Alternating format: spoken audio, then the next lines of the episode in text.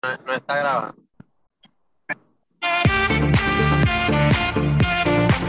Dímelo Puerto Rico, ¿qué está pasando? Bienvenidos al sexto episodio de Opinión Borincana FM. Eh, le hablo a su amigo Johan y me acompañan los titanes y los grandes de siempre. El gran Tonian de Guayama y Ani Adán. ¿Qué está pasando, Corillo? La que hay, la que hay, ¿todo bien? ¿Cómo estuvo el ¿Cómo weekend? estamos? ¿Cómo estamos? Todo bueno, todo bueno, tranquilito, nada fuera de lo común. En la lenta, en la lenta. ¡Ey, ey! Estuvo, estuvo demasiado bueno porque el viernes fui para el juego y ganaron los Leones de Ponce. ¡Ah! ah, Por poco no pasaron un susto, pasaron un susto. Por poco San Germán iba a un fire allá. No, no, ellos iban ganando. Fue, en el, en- fue en el último minuto que Sí, pero Ponce la San sacó. Germán, falló dos tiros ahí al final al garete. Y de un tipo que casi nunca las falla, so que eso fue chivo de, de Ponce. Pero qué bueno que lo gozaron. Ponce estuvo consistente, así que se Sí. lo merecen. se lo merecen. Pero qué bueno que se lo gozaron, eh, chicos. Este, ah, hay que excusar a nuestro cuarto integrante, al refuerzo de Gran Pola. No pudo estar con nosotros hoy por ya compromisos previos, pero ya esperemos que ya para el séptimo episodio eh, esté de vuelta con nosotros como de costumbre. Eh, hoy le tenemos, y pero en mi parte del weekend, mira, adelante. Eh, el weekend yo la pasé súper bien. Si me preguntan, me preguntaron. Vamos, Ah, ¿verdad? ¿Cómo te fue? ¿Cómo te fue? Pues estuvo, estuvo bien bueno, estuvo bien bueno. Tuve, di un road trip el sábado, fue por la tierra de, de, de Ani Adam, fue por Cabo Rojo. Eh, no me acordaba, no me acordaba que Cabo Rojo era tan grande, Cabo Rojo es una república. O sea, es, es grande. Pero bueno, Cabo Rojo es grande, la pasé súper nítido, fui a Boquerón, eh, fui al Faro, fui por las Salinas, o sea, me encantó, eh, estuvo bien, la pasé un día brutal. Eso que estuvo chilling, estuvo bien bueno, fue un weekend que, se adelantó. Y se descansó mucho. Eso es lo importante. Sí, pues nada, Corillo, hoy eh, tenemos un tema, pero Un bien, más oscuro. interesante, bien interesante y un tema bien oscuro. Este, y el tema nada, se llama, eh, y, brevi- y un tema, eh, se escucha ruido, señora, señora y señores, estamos en vivo, es normal que pase. Eh, Ya, ya, ya. ya me Hoy le tenemos un programazo, hoy le tenemos un tema bien interesante y se ha revivido con el hecho de la masacre de Búfalo que aconteció hace unos meses atrás, pero ha cogido No, fue una relevancia. semana, fue una semana. Eh, fueron semanas, Sí, sí, sí. pues mi research ha fallado enormemente, yo como que lo leí, lo leí, lo leí que era para febrero. Es que, es que lo que pasa es que pasa cada rato, es como que Es algo algo cotidiano, lamentable. es algo cotidiano, lamentablemente se ha vuelto tan cotidiano, pero hace. estoy hablando de la masacre de Búfalo.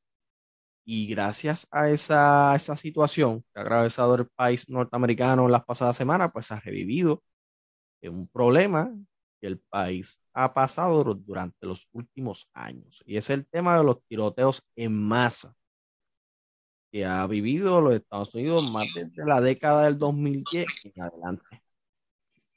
Y hay que, para empezar, este, hay que definir ese término de tiroteo masivo. Hay gente que nos dice, ah, pero eso aquí pasa cada rato, mira lo que pasó en Caimito, lo que está pasando en Cagua. No es lo mismo, Corillo. Eh, tiroteo masivo lo definiríamos como que una persona eh, de la nada eh, entra a un lugar Sin y ninguna mata intención, solamente matar. sin ningún motivo lógico, solamente que hace matar. Matar. Y casi siempre son personas bajo el mismo perfil. Y casi siempre mata como a tres personas. Como, como mínimo para que se considere una masacre. Todas las personas civiles. No es que haya habido un problema anterior o se conocían civiles. O, o alguna razón de, de verdad, de ganga, de pandilla, de droga. Que eso es lo que no- pasa mucho aquí en Puerto Rico. Por eso es que no, Eh, exacto. no hablamos mucho de No cuenta. porque, ajá, no aunque cuenta. es también lamentable, ¿verdad? Claro, es igual de lamentable. no- y es parecido. No caen en el, en, en el paréntesis, como por decirlo así. No, y, y, y, no es, es parecido, entendemos que quizás porque lo asocien de qué manera, pero no es lo mismo. una persona que de la nada entra a un lugar y su fin es matar, no por una causa en específico. Una, problema que, una persona que quizás esté pasando por, por problemas mentales y, reúna X y perfil. Pero con ese issue se ha revivido este problema en los Estados Unidos, lamentablemente. Y hay que definirlo y dejarlo claro para que la gente lo entienda y, oh, ah, esa es la diferencia, que si esto, que si lo otro. Y los Estados Unidos, en los últimos 10 años, o sea, a cada, y póngase a pensar, chicos, cada cierto tiempo sucede, lamentablemente, una situación casi idéntica como la que hemos vivido con Buffalo.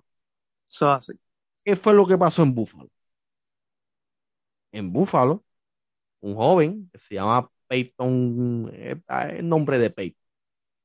Él entra a un supermercado, ¿verdad, Tony? Entra a un supermercado, está transmitiendo en vivo vía Twitch. Sí. Eso lo, esto es lo que, ¿verdad? Eh, diferencia este caso también, estas masacres de las otras, porque en Estados Unidos hay que ser honesto, pasa un masacre cada mes, pero este en particular fue transmitido en vivo y, está ahí para la gente, para ver lo que, básicamente los actos que, que, que esa persona hizo. Él quiso buscar a través de esa acción visibilidad o quizás satisfacer un, un, sentimiento que tiene gran parte de la población de Estados Unidos, ese sentimiento racista. Y son creyentes de muchas teorías de conspiración, entre, por ejemplo, el gran, el gran reemplazo, por decir alguna, el limpiar a Estados Unidos de la raza negra. Pues este joven Peyton entra a un supermercado en Buffalo, Nueva York, e incluso el joven no es de ahí, él viajó ahora. él, sí, él, él, se fue a una comunidad, ¿verdad? Mayormente afroamericana. También hay que recalcarlo también. Fue planificado, o sea, él, identificó la comunidad, ya sabía que la mayoría era afroamericana, etc. Entra al supermercado, el tipo entró blindado, entró blindado con su chaleco, con un... Parecía un militar. Sí, parecía un militar. O sea, él planificó todo y fue completamente armado. Él entra al supermercado y ahí este rompa tirotear y que se le agradece, buscando negros, buscando personas de raza afroamericana. En total, en total fallecieron 13 personas. 13 personas y solamente sobrevivieron como tres. Tres personas tres personas, fue una masacre, el 11, como dije, 11 de esas 13 personas este, eran afroamericanas. Incluso dentro de esa matanza este, asesinó a una persona mayor de 86 años y el más joven era de, era de 20 años. Murieron, sí, quedaron heridos. Eh, lamentablemente, pues fallecieron la mayoría, la gran mayoría de los que él atentó contra su vida pero todo fue grabado.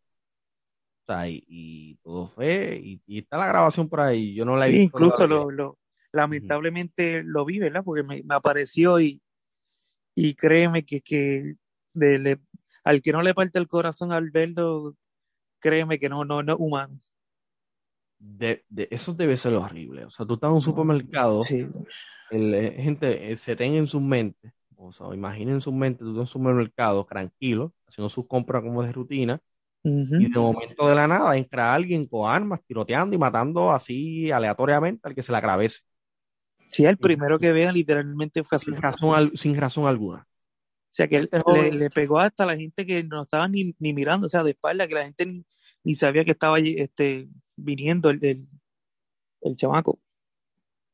No, y, o sea, como ahora, ahora eh, Peyton, Peyton se encuentra en juicio. Este, se entregó, está vivo. Esto es un dato curioso, gente. Eh, en sucesos como este, eh, no sería inusual y ha pasado a lo largo de los años que tiroteos masivos como este, casi siempre el tirador no sobrevive. O lo asesinan las autoridades, o los mismos civiles se resisten y lo terminan matando, o se suicida. Eso es una característica del perfil de tiradores como es. Y es lamentable. Pero no es la primera vez que en Estados Unidos sucede casos como este. ya, hemos, ya han vivido varios casos bien lamentables a lo largo de los años. Aquí en el, en el sexto episodio vamos, vamos, a hablar, vamos a hablarles de varios de ellos. Eh, aparte de, hicimos un research para esto. Eh, es un tema que a mí siempre incluso me ha interesado desde antes de esto. Y por eso ya tenía un conocimiento previo del tema incluso. Yo fui estudiante de la Universidad Interamericana Recinto de Ponce. Y Anthony, curiosamente, la Asociación de Justicia Criminal, eh, ANI, que también, ANI, que también ha sido parte de asociaciones este, universitarias en su vida de estudiante, eh, en la INTA hicieron una charla. En Puerto Rico existe un protocolo en contra de cómo protegerse de un, tira, un tirador en masa. Afortunadamente, eh, en Puerto Rico nunca ha pasado un suceso parecido a este. Y el protocolo, no sé quién lo organizó, no sé si fue el FBI o la Policía de Puerto Rico, pero el protocolo existe. Y se supone que cada centro comercial en la isla tenga uno. Y sería lo ideal, aunque en Puerto Rico no es posible, pero siempre es mejor prevención que reacción. Sí, la, la, orientación es sumamente importante. Cada segundo en realidad en esa posición que uno está es sumamente importante y, y ¿verdad? es un tema bastante oscuro y que nadie quiere que pase, pero hay que hablarlo. La maldad existe. Cuando la maldad existe, siempre va a haber la posibilidad del que algo vil y, wow, abominable como esto suceda cuando estamos rodeados de seres humanos que piensan así. Pero casos notables de los que le vamos a conversar aquí, este, muchos lo van a recordar, muchos quizás no, pero son casos bien parecidos, más graves de lo y que reciente, ¿no? y reciente y más grave de lo que sucedió en Búfalo en términos eh, de cantidad de heridos, cantidad mm. de muertos, de fallecidos y la logística de cómo el tirador eh, planificó esto. Por ejemplo, otro caso que quise traer a colación, no sé si se acuerdan, de la matanza de Sandy Hook.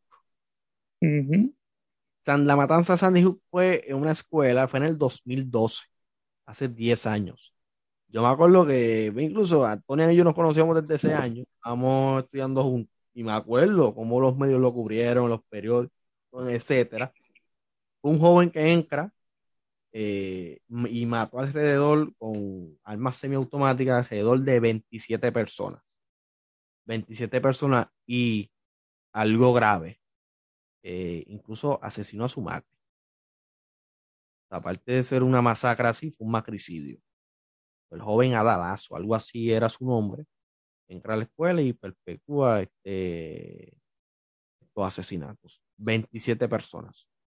Y fue algo horrible, incluso maestros eh, dieron su vida tratando de proteger a estas jóvenes, a niños. No sé si ya ni se acuerda incluso de este suceso. Pero... No, no no me acuerdo, no me acuerdo. Pero te iba a mencionar que aquí, por lo menos en Puerto Rico, aunque no hay historial, yo me acuerdo de una vez en Ponce un policía que también tenía problemas de salud mental, tuvo un conflicto con uno de los compañeros, pero fue una bobería, parece que lo molestaban o algo. Y él fue, muchacho, y mató a tres de ellos, cuatro, y empezó a disparar ahí a, a, a Mansalva. Salva. Me acuerdo de eso. Ahora que lo relata, eso fue como para el 2000 15 o 14, me acuerdo de eso, fue, eso fue en la comandancia de Ponce. Hace poco, hace poco. Ah, es un caso bien recién y es un, paciente de salud mental. Yo creo que no sé si él está vivo o falló o lo, o lo asesinaron. debe estar vivo, debe estar. O está preso, o, está esa opción. Pero lo del caso de Sandy Hook, o sea, maestros dieron su vida protegiendo estudiantes. a veces se metían por el medio de él y decían, no, no están aquí, están allá, o, o para distraerlo, lo escondían debajo de escritorios, en closets, en armarios, pero fue algo bien grave y el, la razón particular de este caso es por tratarse de niños en una comunidad escolar. Me acuerdo cuando estuve de visita a Boston en el 2014, había memoriales, eh, anuncios de solidaridad de parte de las marcas, etcétera. Y esa tal, la quise traer a colación en, esta, en este episodio, porque fue un caso bien grande y bien notorio por la naturaleza de, de los fallecidos. Otro caso que quizás se acuerden eh, bastante bien, el caso de la discoteca en Pulse, la masacre en la discoteca. en Orlando, en Orlando. En Orlando, eso fue en verano. Eso fue horrible. Sí, sí, muchacho, que entró un, un musulmán, creo que era, de y atacó a, una comunidad, una comunidad LGBTQ. Sí. Eh, para, para que no lo conozcan, eso, la masacre sucedió en una discoteca de temática gay en Orlando, Florida. Un joven con nacionalidad este, árabe musulmán, él entra, él trató de relacionarlo con el Islam, pero no lo pudieron probar. Yo creo es un caso bien parecido a otro que les voy a mencionar, ese, la masacre en Orlando fue gravísima. Fallecieron sobre casi 50 personas. Incluso hubo gente que se escondió en los baños. Hubo gente que herida se tiró al piso haciéndose el muerto. Ahí remataron. ahí fue un caso horrible. Ahí era, una, era un lugar muy grande y sobre 53 personas resultaron heridas. Ahí fallecieron, para que no lo sepan, mucho y un montón de puertorriqueños. Un montón. Había mucha gente de aquí de Puerto Rico esa noche en la, discoteca. Pero lamentablemente estaban divirtiéndose, recreándose y sucede un hecho bien lamentable como este. Hasta memoriales actualmente, no sé si aún creo que está abierta, pero es un caso bien notorio. Cuando se sí, fue como, 2016 creo que fue, 17, que en eso hubo como dos años consecutivos que hubo esa, esa, ¿verdad? Esos shootings consecutivos ahí en, diferentes partes de, en Estados Unidos. Algo, fue, fue un caso bien crítico. Este, con casi, wow, casi 100 personas afectadas en una sola noche. Sí, entonces, fíjate, hay un punto que quizás no, hemos, no le hemos dado mucho énfasis, es que en Estados Unidos es súper fácil conseguir armas, no es como aquí con, en Puerto Rico. Eso, eso lo vamos... Es bien distinto y eso es algo que vamos a tocar. Luego que relatemos los casos, pero sí, es algo bien radical en comparación a cómo en Puerto Rico se obtiene armas de fuego. Es una cosa bien radical dependiendo mucho también de los estados, que sí. cada estado tiene su propia, su propia ley y restricciones. Que por cierto, creo que la de Buffalo era de las más estrictas, si no me equivoco. Y, ¿verdad? Es, lamentable. Eh, probarían, sí, cada estado pone sus regulaciones estatales. Hay unos estados más ah. restringidos que otros. No, y, no solo eso, está Aquí en Puerto Rico tú puedes conseguir escopeta, puedes conseguir, puede ser una sniper, es difícil. Y pistolas, ¿verdad? Semiautomáticas. Allá tú puedes conseguir pistolas, o sea, armas automáticas, como la R15, la, los rifles de asalto, o sea que la cosa allá es un poco mucho más complicada que No, y es mucho también accesible en términos económicos. Son más económicos Y así pasó con un señor, en el 2017 pasó con un señor, increíble, este es un caso bien particular también, y ha sido el caso de tiroteo masivo más grave en términos de gente herida, en términos de fallecidos y la logística, y en el perfil del tirador. Y es el caso del tiroteo masivo en el Mandalay Bay, en Las Vegas, en el 2017. ¿Qué es lo que sucedió aquí?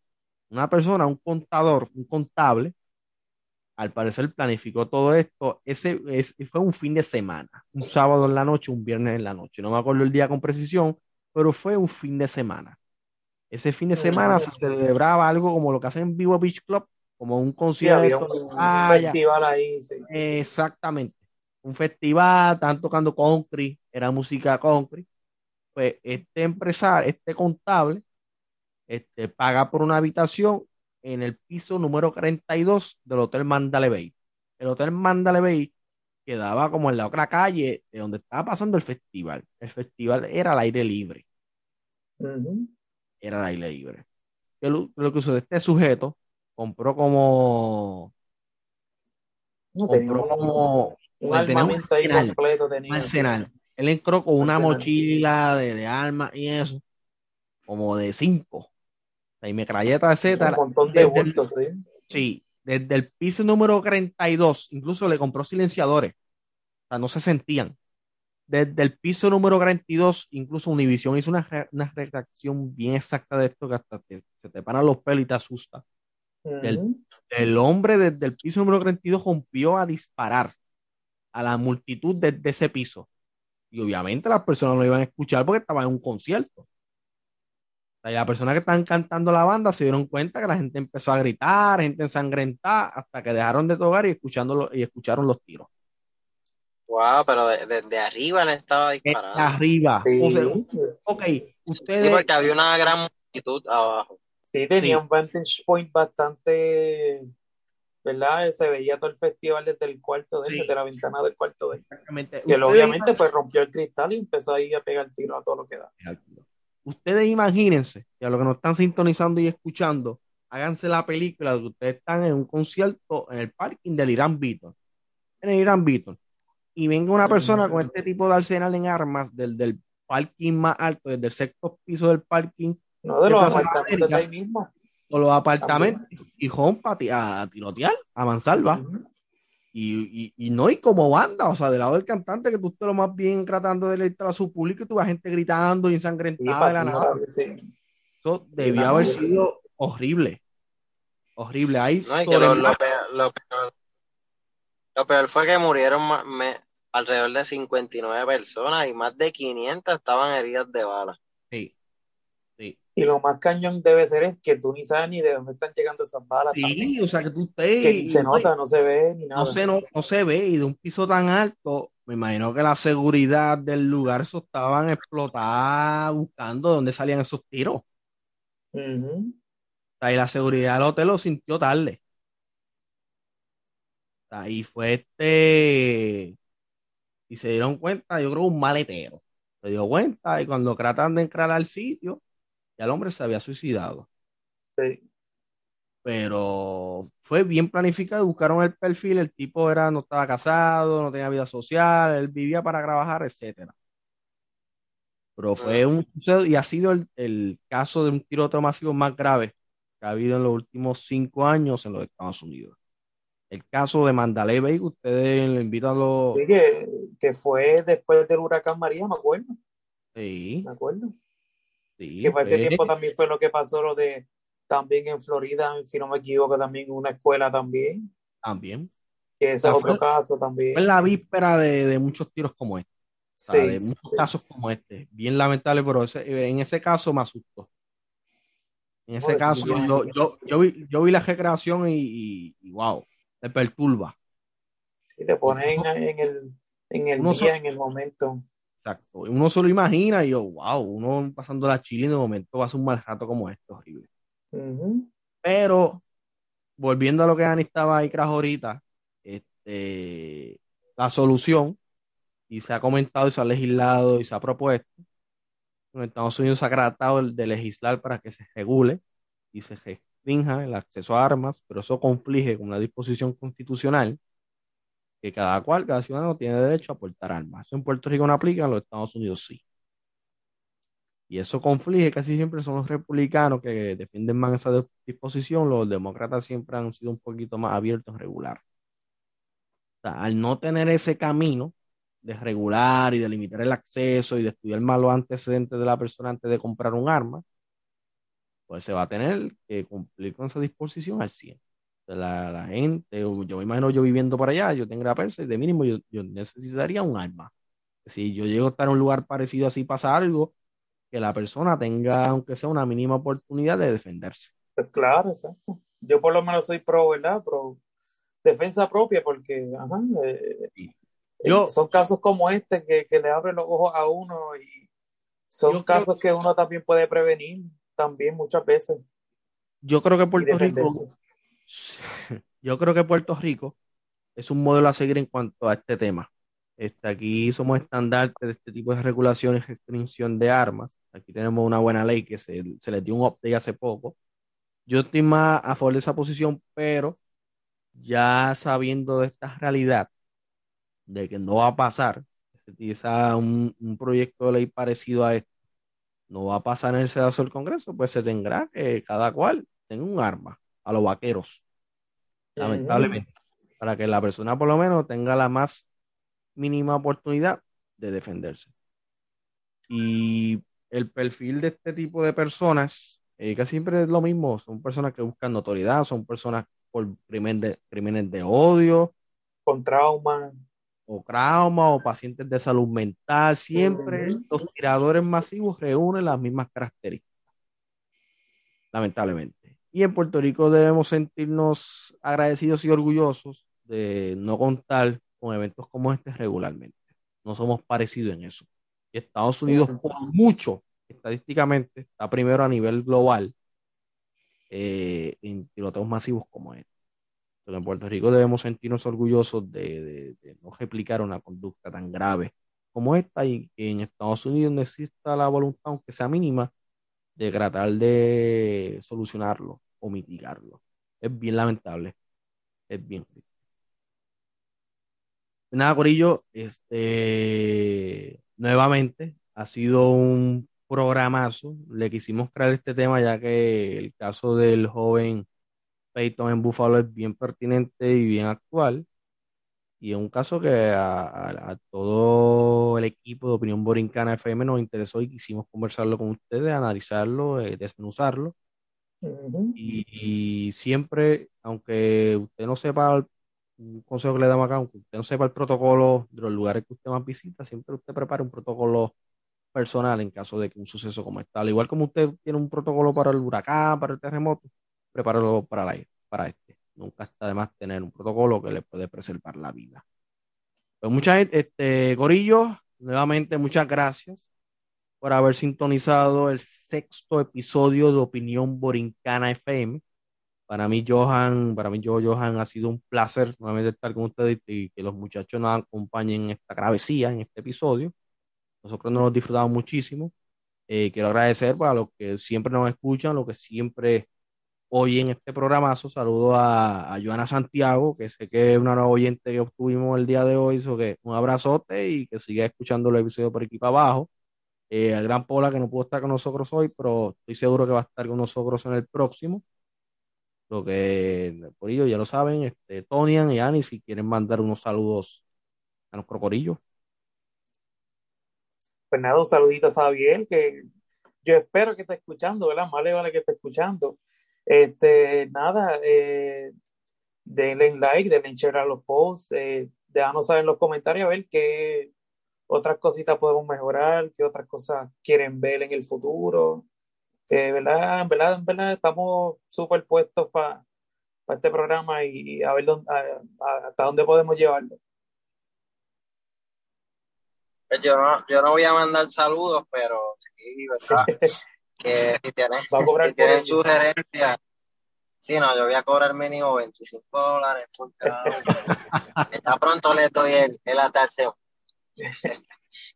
ah, pero que si tienen algún tema, sugerencia, ¿verdad? Que como dice Tony, para que nos dejen saber para nosotros, ¿verdad? Investigar sobre esos temas y darles lo más que les guste a ustedes.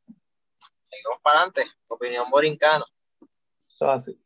Pues Corillo, este, gracias nuevamente. O sea, nosotros estamos bien pompeados, bien emocionados con el proyecto de Opinión Borincana FM.